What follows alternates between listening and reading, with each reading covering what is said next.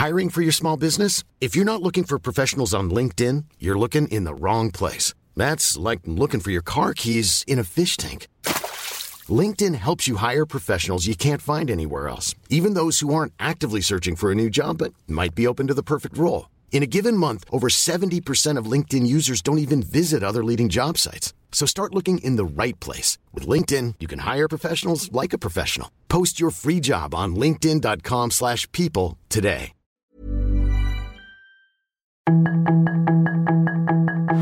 Tarde a tarde, lo que necesitas saber de forma ligera con un tono accesible. Solórzano, el referente informativo.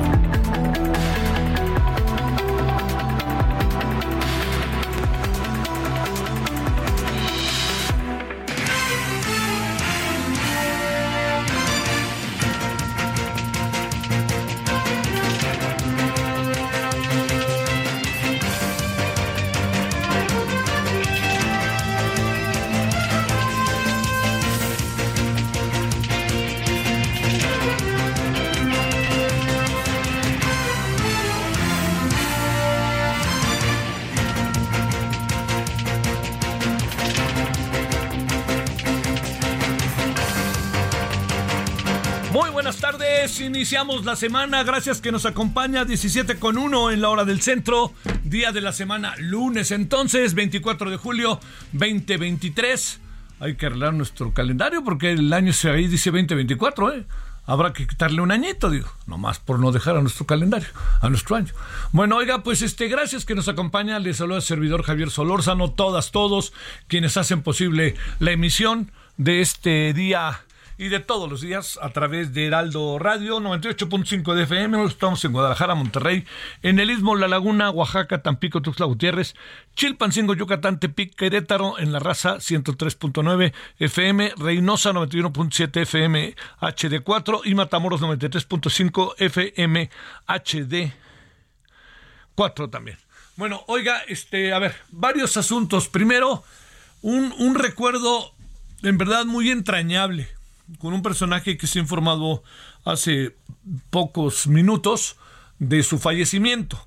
Está confirmado eh, José Antonio Mid, que entiendo que era un amigo de él, le lo ha, ha, confirmado su muerte y bueno, ya está en todos lados el asunto. Me refiero a Alejandro Martí.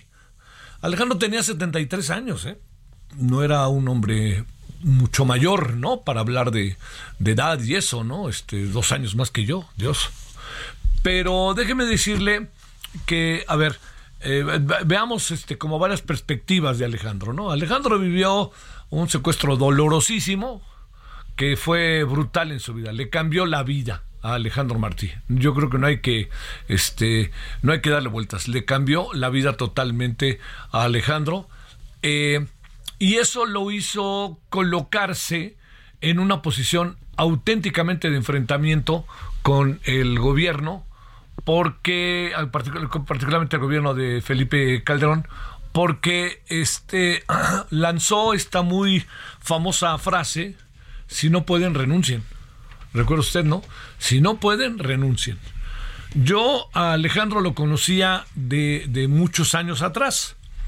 Eh, teníamos amigos comunes dos o tres veces nos reunimos socialmente no este por las organización por la organización que él que él este que él eh, eh, llevó a cabo pero fue un hombre muy valiente muy muy valiente en tiempos en donde la sociedad civil empezó a organizarse este es Alejandro es uno de esos personajes que fue fundamental para el desarrollo de eh, las organizaciones no gubernamentales en México, las organizaciones de la sociedad civil. ¿Por qué? Porque su caso se extendió y se juntó con otros. Por ejemplo, otro caso importantísimo de otro muy buen amigo, Nelson Vargas, que su hija fue secuestrada y asesinada. Entonces aquí igual le pasó con Alejandro, secuestrado y asesinado.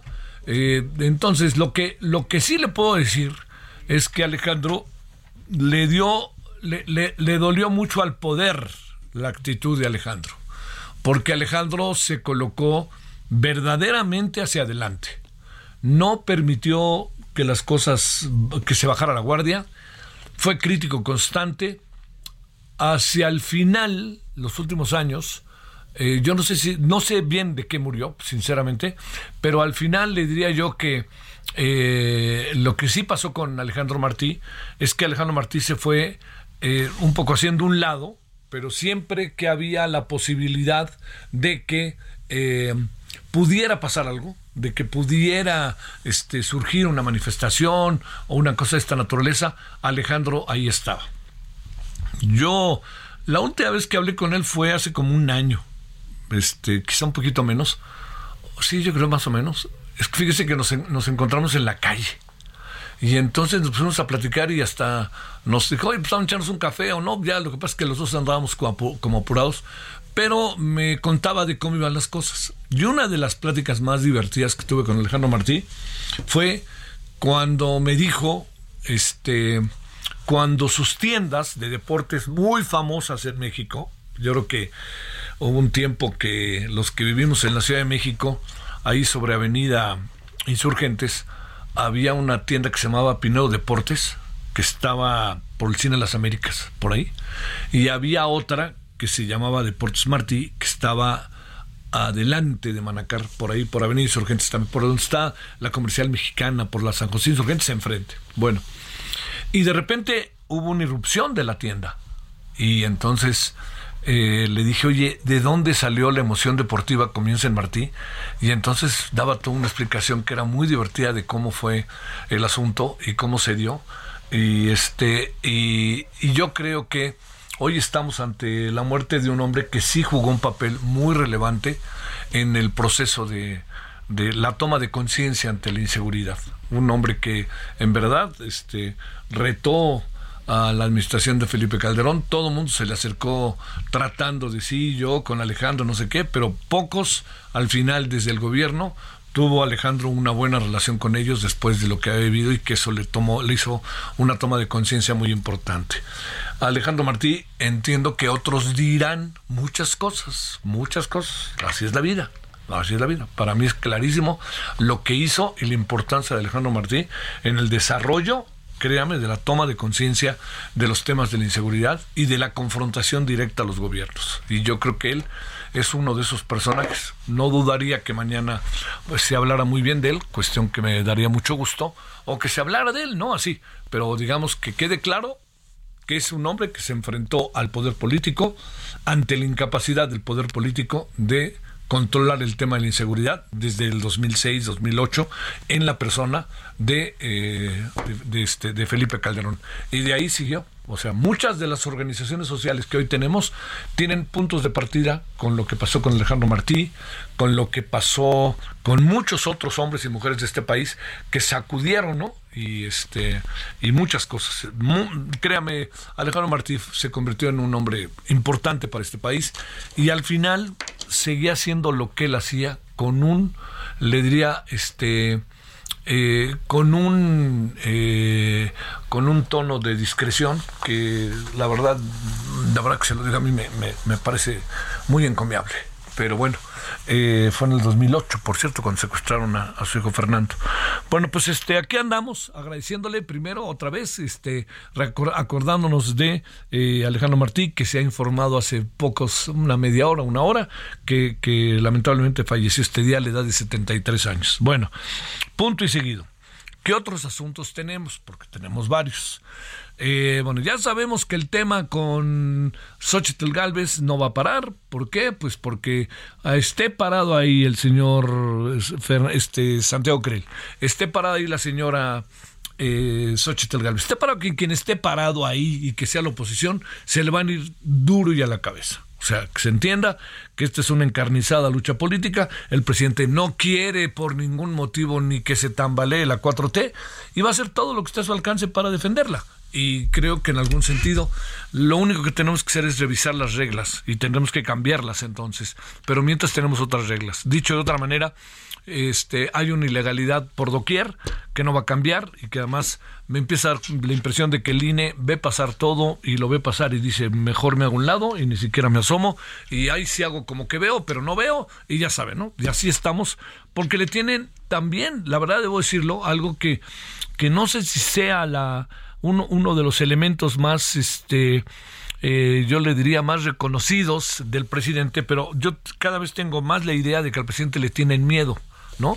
Entonces, cuando se le tiene miedo a alguien, es porque ese, ese, esa, esa circunstancia se sabe que algo se puede hacer desde el poder político porque ya se ha visto que se hace con otras personas. Entonces nadie quiere asomar la cabeza.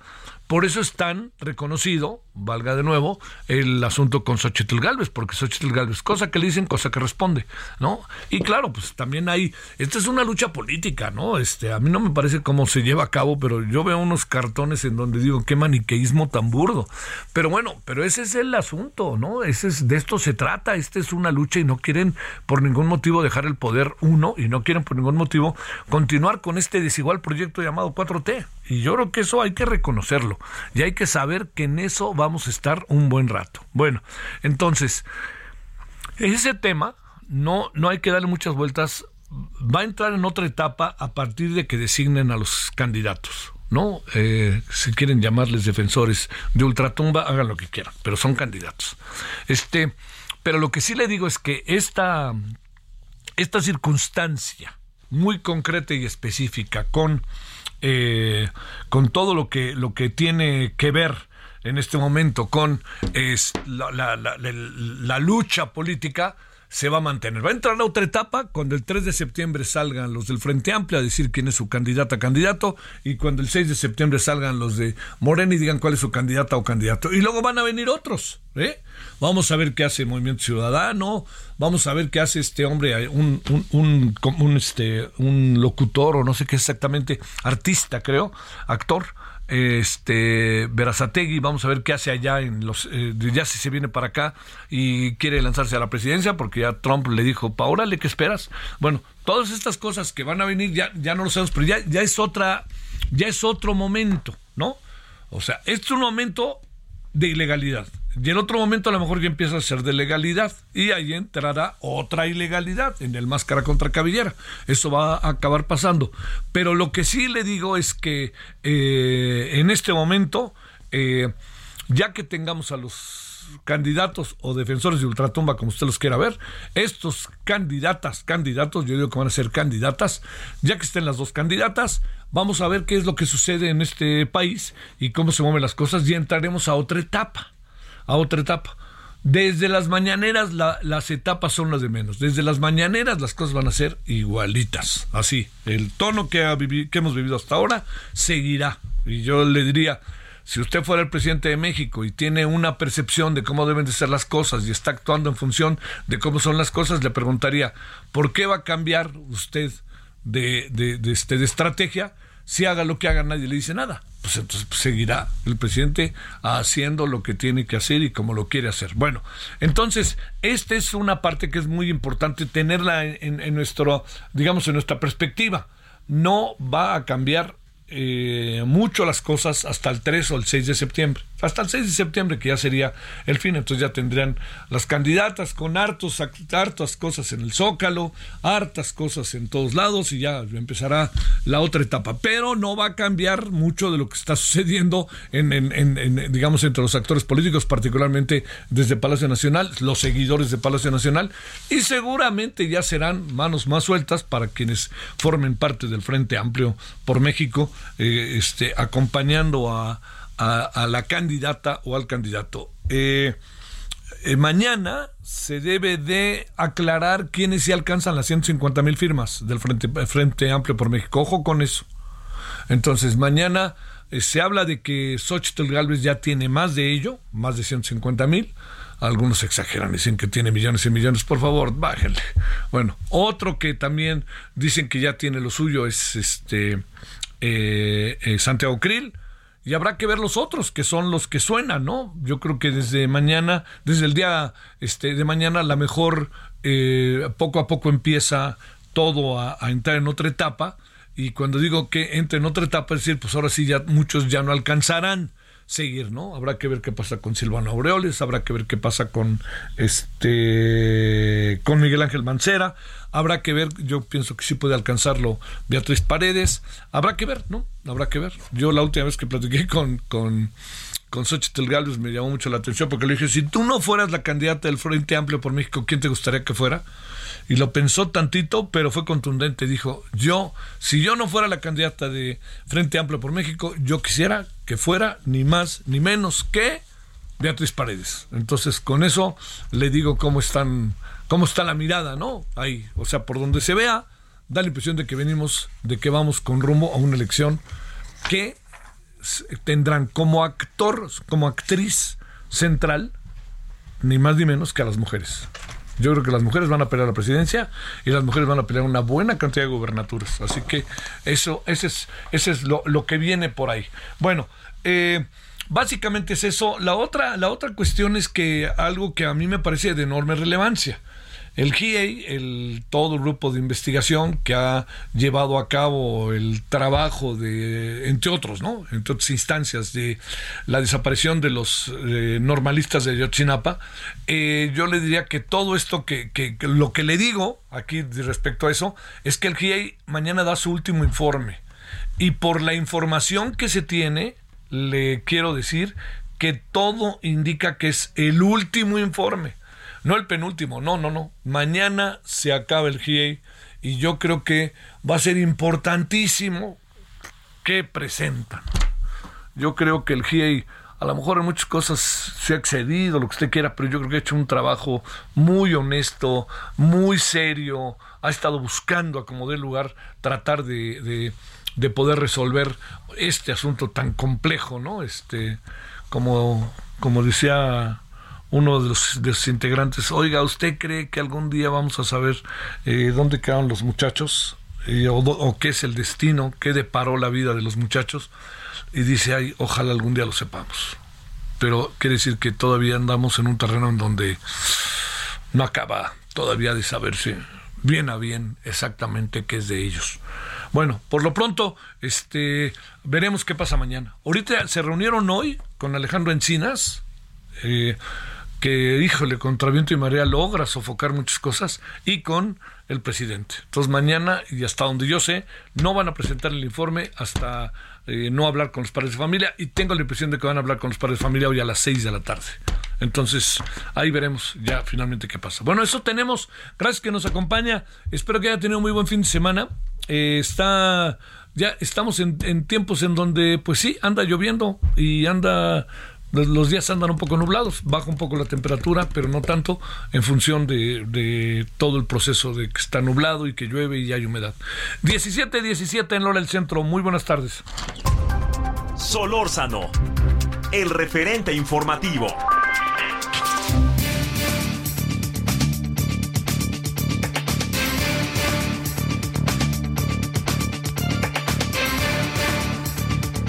Bueno, eh, pues de nuevo el honorable, este, el honorable vocero se expuso este fin de semana porque fue a una reunión, pero tuvo mucho cuidado en no ir con los diputados y senadores. Casi que para qué, prefiero venir para acá. Pero bueno, la cosa está en que hablemos de ello y hablemos de los números y hablemos además de los elogios marcados y contundentes que la propia candidata, bueno, precandidata de Morena, Claudia Sheinbaum, ha hecho sobre eh, lo que se desarrolló a lo largo de la pandemia. Entonces, sí o no, bueno, ¿qué le parece? Hablamos con la doctora Laurie Ann Jiménez Fibier, profesora investigadora, jefa del Laboratorio Genética Molecular de la Universidad Nacional Autónoma de México. Laurie, siempre es un gusto. ¿Cómo has estado? ¿Qué tal, Javier? Muy buenas tardes. Muy bien, gracias. Con gusto estar de vuelta en tu programa. Gracias a ti. A ver, ¿qué pensamos de lo que ha pasado en las últimas horas en función de la declaración ante padres, madres de familia, exigencias arrogantes, les acabó diciendo el, el, este, el señor, el, el vocero, y este y además las entrevistas que le han hecho a la señora Claudia Sheinbaum en donde hace un total y definitivo reconocimiento a lo que se hizo a lo largo de la pandemia. A ver, como eso queda y está ahí, este y de repente pareciera que así es, le preguntamos a quién sabe si así es.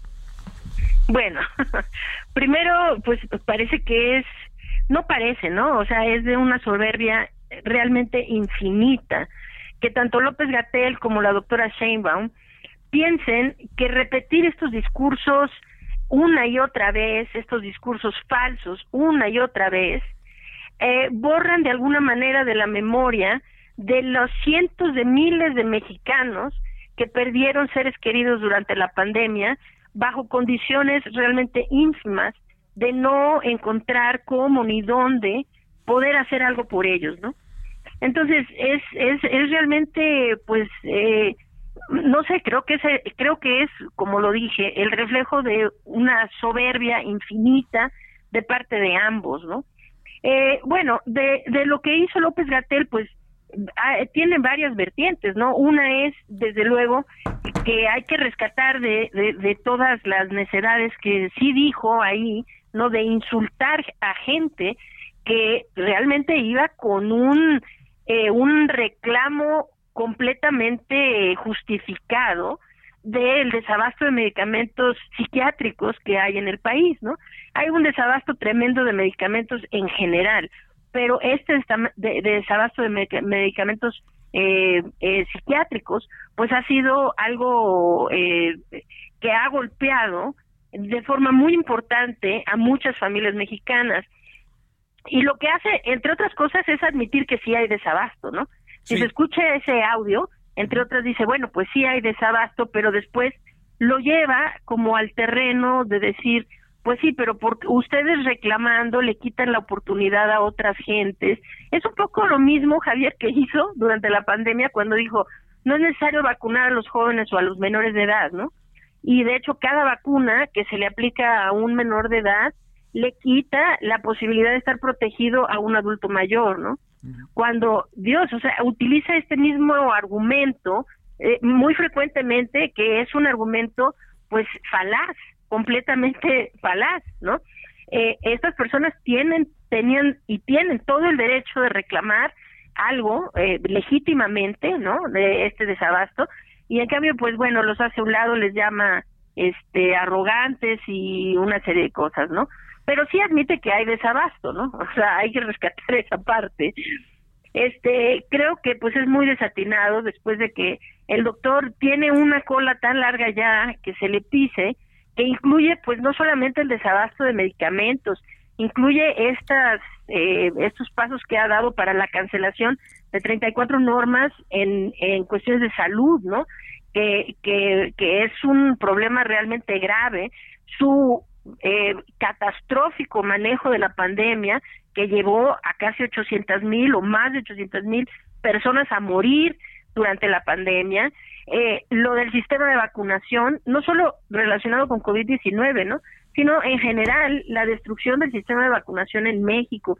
Es decir, tiene muchas cuentas que rendir y cancela eh, su audiencia con en la Cámara de Diputados que se le había pedido, ¿no? Que se presentara para que estos temas se discutieran y simple y sencillamente pues los deja plantados, ¿no? Este, creo que pues es, muy desatinado, tarde o temprano tendrá que rendir cuentas. Claro. A ver, para cerrar, Laur, Lauri, eh, el, el tema del el discurso de la jefa, ex jefa de gobierno en ese mismo tenor en una entrevista que de las muchas que le han venido haciendo en su calidad de precandidata. Pues sí, eh, o sea, por mucho que ella repita estas falsedades, repite la falsedad que el presidente de la República también ha repetido en incontables ocasiones, que es que ningún mexicano jamás se quedó sin una cama de hospital durante la pandemia, ¿no? Lo cual es, pues, demostrablemente falso. Eh, alguien hay que hacer memoria, es decir, no podemos tener una memoria tan corta y yo creo que toda la gente que padeció de esto, pues no se le olvida, ¿no? Y yo pues sí hice realmente conscientemente el esfuerzo de documentar toda esta tragedia en dos libros, de, o el primero, Un daño irreparable del primer año de la pandemia, y el segundo, Las vidas que no contaron, que narra el segundo año de la pandemia, y pues eh, desde luego que los hospitales estuvieron saturados, pero el problema fue mucho más allá de eso, ¿no? Sí había gente muriendo en filas de espera, eh, dentro de ambulancias, esperando camas y que ya nunca llegaron. Había gente esperando, eh, muriendo en salas de espera, muriendo en sus casas pero hay que recordar que además de la falta de, de atención hospitalaria, hubo un desamasto tremendo de concentradores de oxígeno, de tanques de oxígeno, de recarga de los tanques de oxígeno, que llevó a mucha gente en casa a morir innecesariamente porque pues no se les admitía al hospital porque no habían hospitales disponibles pero además en casa no podían ser tratados con oxígeno domiciliario por el desabasto de, de, de, oxígeno en el país, ¿no? Sobre todo en la Ciudad de México. Así que pues por mucho que lo repitan y lo repitan y lo repitan, pues eso no lo hace verdad, ¿no? Y es un descaro que lo hagan de esta manera. Laurita, mando como siempre un gran saludo y agradecimiento que estuviste con nosotros. Muchas gracias. El referente informativo regresa luego de una pausa.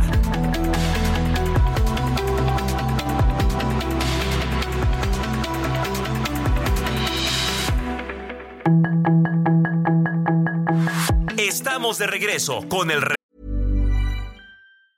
When you're ready to pop the question, the last thing you want to do is second guess the ring. At BlueNile.com, you can design a one-of-a-kind ring with the ease and convenience of shopping online. Choose your diamond and setting. When you find the one, you'll get it delivered right to your door. Go to BlueNile.com and use promo code LISTEN to get $50 off your purchase of $500 or more. That's code LISTEN at Bluenile.com for $50 off your purchase. Bluenile.com code LISTEN. Referente informativo.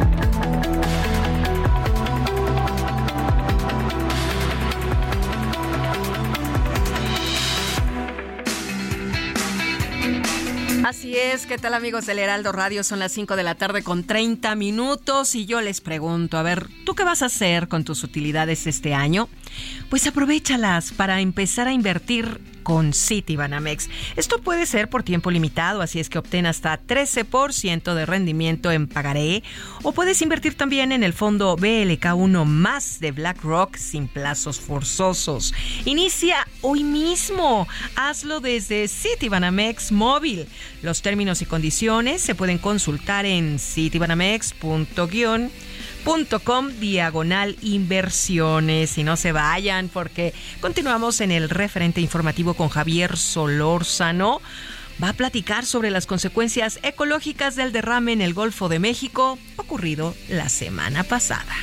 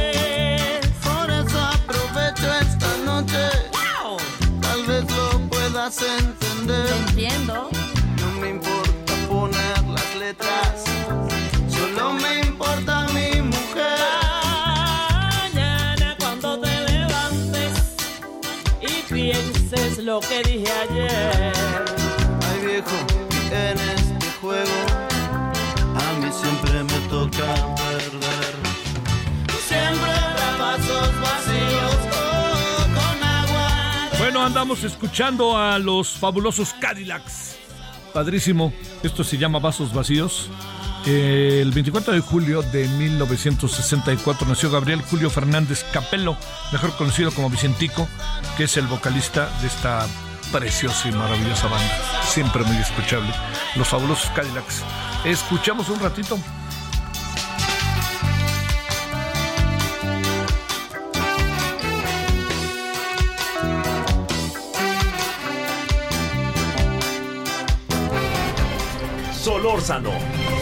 El referente informativo.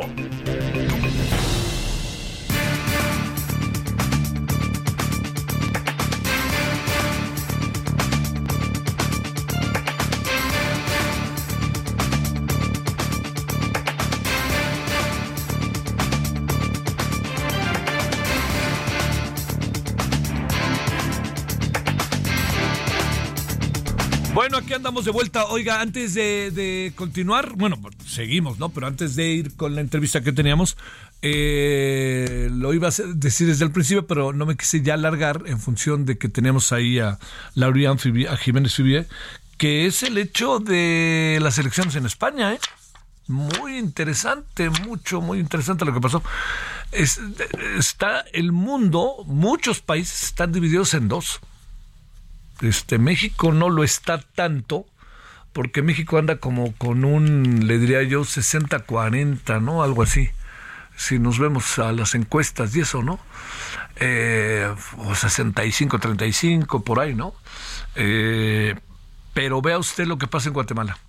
Vea usted lo que pasa en Estados Unidos, vea usted lo que pasa en Francia, vea usted lo que pasa en, eh, en Francia, vea usted lo que pasa en este, bueno, Portugal no, eh, Alemania no, pero vea usted lo que pasa en España, ¿no? Que eso sería el ejemplo. En la noche ahí abordaremos el tema. ¿Quién ganó realmente en España? Como bien dicen los diarios españoles, ¿no?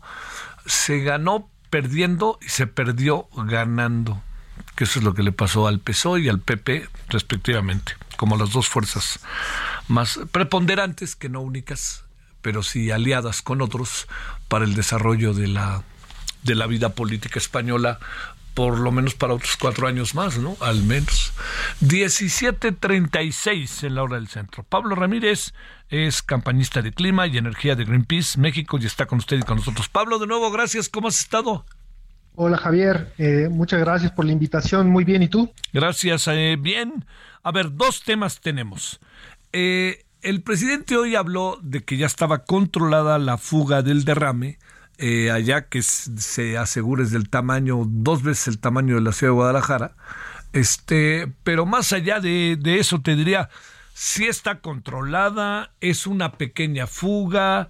Nunca dijo que no fuera importante, pero dijo que es una pequeña fuga entonces, el, tamaño de las cosas, como originalmente incluso la platicamos la semana pasada, no es así.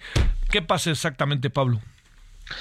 Pues mira, eh, creo que conforme se ha ido desarrollando eh, la noticia, cada vez es más claro y más eh, contundente el tema de, del derrame y de la superficie que cubrió el derrame.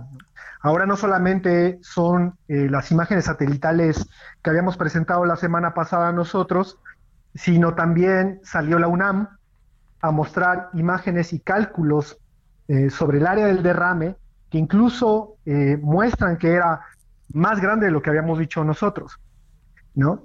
Entonces, me parece que cada vez hay menos dudas de que efectivamente fue un derrame, ¿no? Creo que incluso Pemex, eh, un poco sin querer, nos da la razón cuando saca su comunicado, y, y, también queda menos dudas de que fue un derrame bastante grande, ¿no? Ahora, por ejemplo, eh, tomando lo, que dice la UNAM, que es eh, alrededor de 420 kilómetros cuadrados, si tomamos también, por cierto, lo que decía Pemex cuando trató de, pues, eh, de decir que lo que habíamos dicho no era cierto, ellos habían dicho que en, un, en una superficie como la que nosotros habíamos proyectado, el derrame hubiera sido de millones de barriles.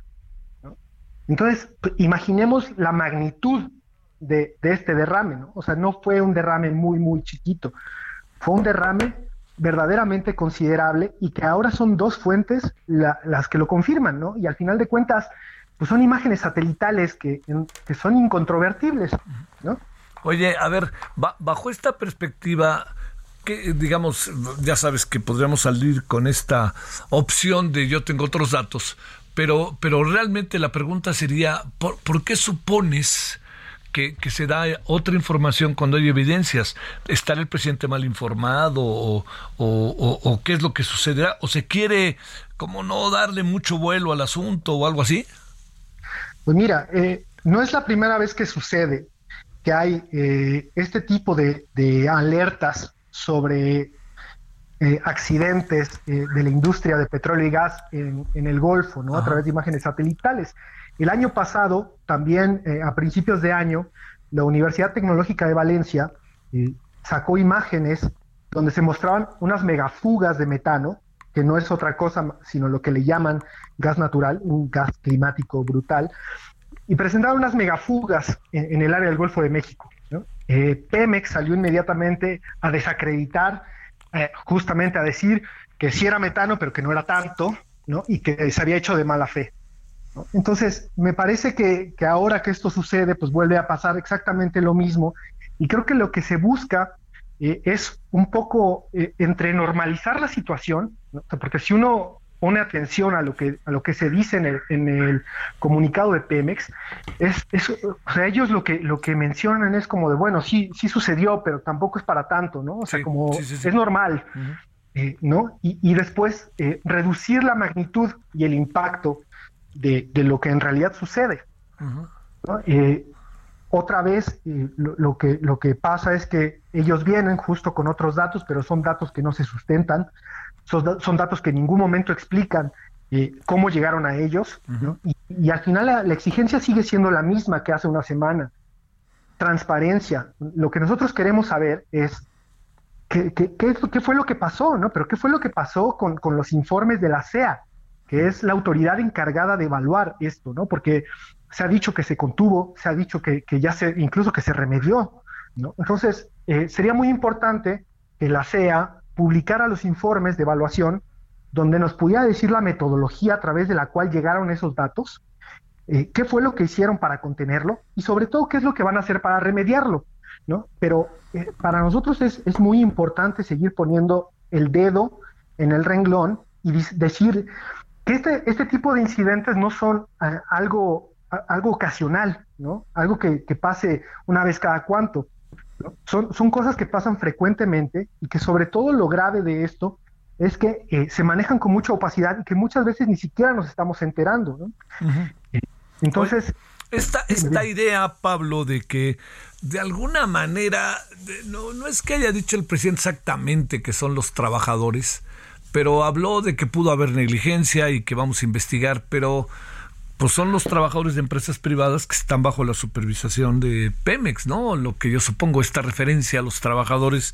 ¿Qué piensas de ello, Pablo? Pues mira, o sea, lo primero que nosotros hemos estado viendo desde la explosión de Nohoch, la, explosión de la plataforma de gas, es que las personas que murieron fueron personas que están subcontratadas, es decir, están a través de outsourcings que en el papel es algo que ya no se puede hacer. claro que ya no debería existir, sí. Claro, o sea, no debería existir. Entonces, son personas que, que, están trabajando en condiciones de precariedad laboral, incluso bajo los parámetros de la administración actual. ¿no? Eh, otra de las cosas que, que, el mismo Pemex hace mención en, su informe, en su, en su comunicado, es que la fuga se da eh, en una pieza de infraestructura que ya había cumplido su vida útil.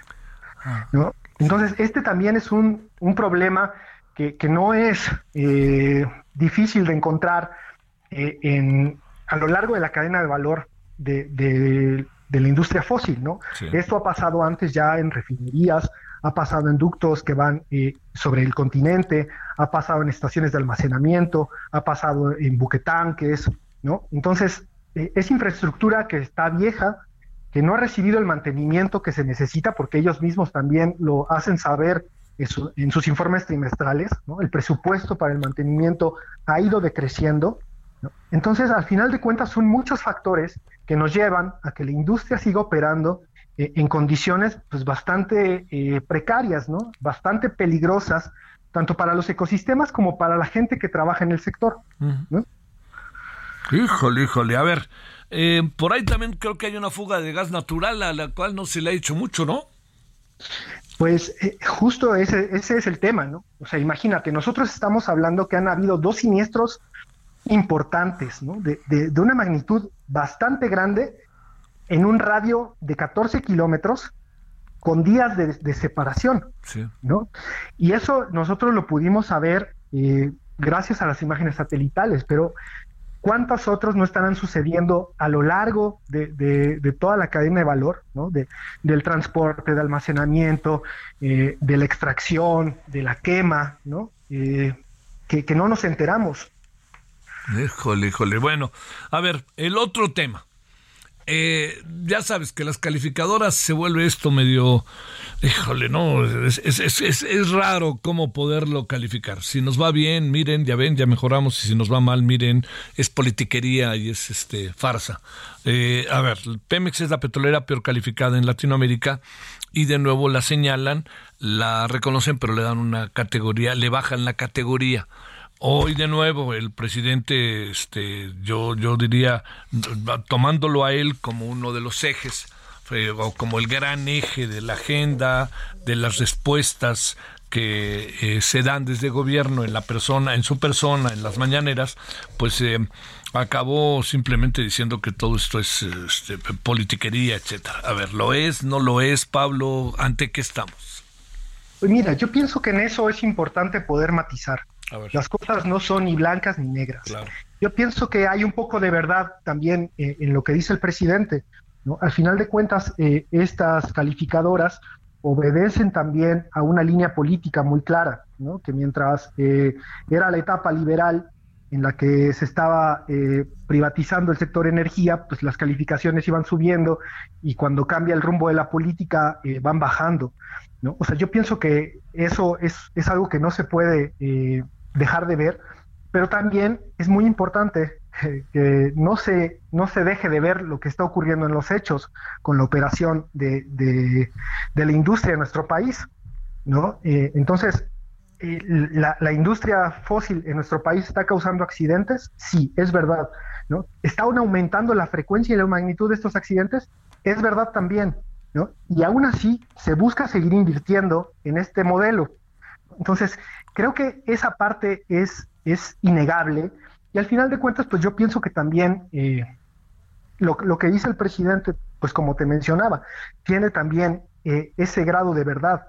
¿no? Al final de cuentas, la, la, política económica está muy alineada con este tipo de, de, estándares de calificación, si, así, si así se quiere decir. Entonces, al momento de tomar decisiones eh, políticas en el sector, pues eso también tiene implicaciones eh, en ese sentido. Sí, este, y es muy importante plantear el asunto del papel que juegan las calificadoras, etcétera, ¿no? Porque lo que aquí el asunto, Pablo, es ante estas calificadoras lo que queda en la mesa de manera que cuestiona es que al dar una calificación se califica a la empresa y la empresa es la cara que da ante el mundo vía las calificadoras, ¿no? Que ese es uno de los temas centrales. Sí, sobre todo, y, una empresa como Pemex, que es una empresa que ha funcionado eh, con deuda desde hace muchísimas décadas, eh, la cual no solamente ha contratado deuda eh, para la operación de, de, la propia industria, sino también para el Estado. ¿no? Ahí de repente esa línea se diluye, pues también es algo que impacta definitivamente en la operación. Eh, al momento de, tener eh, las calificaciones eh, a la baja, pues eso definitivamente impacta en la posibilidad de acceder a, a, los créditos, ¿no? a la deuda que normalmente accede. ¿Qué supones que va a acabar pasando con Dos Bocas y todos los tiempos que se ha planteado el gobierno respecto a su funcionamiento junto con el tema de la producción de barriles de petróleo, etcétera, el refinamiento? Pues mira, nosotros lo que habíamos dicho desde un inicio cuando se planteó la idea de dos bocas era que el tema de la soberanía y, de poder ser autosuficientes en el consumo de energía no pasaba tanto por la oferta, o sea, no pasaba por el hecho de construir una nueva refinería, sino de poder gestionar una demanda irracional. ¿No? Eh, el consumo de gasolinas en nuestro país es sumamente elevado por el modelo de transporte tanto de mercancías como de pasajeros que se ha instaurado eh, en nuestro país, ¿no? El modelo del coche privado, el modelo del transporte carretero, ¿no? cuando, cuando se disuelve todo ferrocarriles eh, nacionales. Entonces, nosotros habíamos ya planteado eso, que no nos parecía que esa fuera la mejor opción de gestionar el tema de, de poder tener abastecimiento de combustibles. Y, bueno, después, el lugar donde se elige, desde el primer momento también eh, se vio que no era el adecuado. es una refinería que se está instalando en uno de los estados con mayor vulnerabilidad al cambio climático. Un estado que gran parte de su territorio se encuentra por debajo del nivel del mar. Y, además, eh, el, terreno donde se, se, construye la refinería es un humedal. Entonces, esa es una receta para el desastre, ¿no? O sea, realmente eh, lo, que sucede aquí es que pues la naturaleza está tomando de vuelta lo que le pertenece y que pues si todo obedece a la lógica, dentro de unos años lo que vamos a tener ahí es un museo al cambio climático, ¿no? qué, cosa. Oye, eh, para cerrar este nada más, eh, el, el, el asunto que va a estar difícil para el gobierno cumplir los tiempos que se ha planteado, ¿no? Además de todas las observaciones que haces. Sí, o sea, definitivamente ha sido eh, una, una pieza de, infraestructura sumamente complicada y compleja para, para, su desarrollo, ¿no? O sea, por todas las características propias que tiene una refinería, ¿no? Mm. Y, y, por haberla querido construir en un terreno tan difícil, ¿no? O sea, los sobrecostos han sido brutales. Eh, esto, pues definitivamente nos impacta a todas y a todos, ¿no? Porque se está pagando con dinero público, ¿no? Y, al, final de cuentas, bueno, se ha ido postergando la fecha y se ha ido postergando la fecha. Alguna vez leí eh, en Twitter eh, un, comentario que, me pareció genial, que decía que eh, la refinería de Dos Bocas, o sea, lo publicaron poco tiempo después de que se hizo la, la inauguración simbólica, ¿no? y que decía que la refinería de Dos Bocas era la, refinería ambiental, eh, ambientalmente mejor del mundo porque es una eh, refinería cero emisiones, ¿no? Porque pues, no ha refinado un solo litro de, gasolina. Sí, claro. entonces, bueno, o sea, creo que eh, esto es una muestra de que el futuro de la energía y el futuro de nuestro país no tendría que ir por el mismo camino fósil que, ha ido y, no, y, debe de romper con esa línea. ¿no? O sea, creo que nuestro país tiene mejores opciones para la generación de energía y sobre todo uno de los temas más importantes que tendría que estarte cuestionando y por donde tendría que ir la agenda energética es cómo hacemos un modelo mucho más equitativo. o sea, porque la oferta energética no ha dejado de crecer desde, desde siempre, ¿no? O sea, cada vez hay más energía disponible, cada vez se oferta más energía, pero paralelamente a eso, cada vez crecen más las tasas de pobreza energética, es decir, la cantidad de hogares mexicanos que no pueden satisfacer sus necesidades mínimas de energía. Entonces, ahora hay alrededor de 40% de hogares que no pueden satisfacer sus necesidades mínimas. Pero al mismo tiempo, esta oferta sigue creciendo, ¿no? Entonces, creo que la cosa va por ahí. Pablo, te mando un gran saludo, gracias. Muchísimas gracias, Javier. Hasta luego. Deportes. Los deportes con Edgar Valero, porque el deporte en serio es cosa de expertos. Vámonos con Edgar Valero. Querido Edgar, ¿qué pasó el fin de semana? Te saludo con mucho gusto. Mi querido Javier, ¿cómo estás? Buenas tardes, igualmente te mando un abrazo. Pues rápidamente, el fin de semana empezó justo después de que hicimos el programa del pasado viernes y que terminó con el, el debut extraordinario de Messi y el golazo que ya le dio la vuelta al mundo. Primera victoria del Inter de Miami en la League's Cup. Y pues el Cruz Azul, eh, siete derrotas en ocho partidos, Javier. Esto ya es grave, es una crisis en serio y todo esto, pues evidentemente bajo la dirección de, Ricardo Ferretti. Uy, uy, uy. ¿Qué irá a pasar ahí? Porque ya está eliminado el Cruz Azul de este torneo México-Estados Unidos. No, no, no, todavía no. Eh, son dos partidos de, eh, por cada equipo en la primera ronda y avanzan dos de cada grupo, entonces tiene chance todavía de, de avanzar. Eh, pero por lo pronto se complica la, se complica la historia. Eh, rápidamente, Javier, pues eh, también otros equipos mexicanos tuvieron actividad. Me sorprende la victoria de Mazatlán, que le ganó al Austin. Y, pero también estuvo muy divertida la victoria de León sobre el Vancouver. Empataron a dos, se fueron a penaltis, se tiraron 38 penaltis. 16 a 15 ganó el equipo de León, Javier. Híjole, híjole. Oye, bueno, qué bueno que ganó el León, la verdad. Oye, el balance hasta ahorita es más bien adverso, ¿no? Eh, sí, es más bien adverso también por el tema de, la derrota de Pumas que empató con Montreal. Pero sabes que el sistema de competencia, Javier, es, muy interesante porque eh, el empate te sigue dando tu punto y te llevas un punto extra por ganar en penaltis. Entonces, eso le da vida a algunos equipos y lo vuelve además divertido, ¿no? Eh, el caso de Cholos, lo platicamos también el viernes, iba a enfrentar al equipo de Filadelfia, que es el campeón anterior de la MLS, eh, perdió 3 a 1, le expulsaron 2 al equipo de Tijuana, Carlos González falló un penalti, o sea, un desastre el equipo de Tijuana, lamentablemente.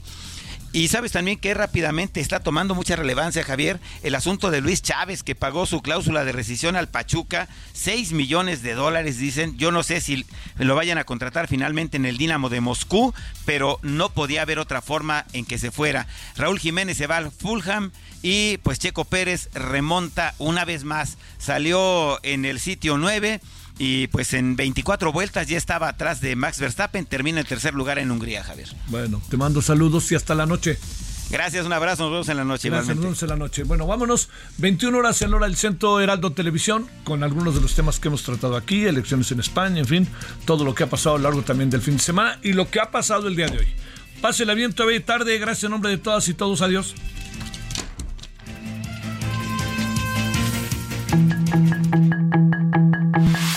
Hasta aquí Solórzano, el referente informativo.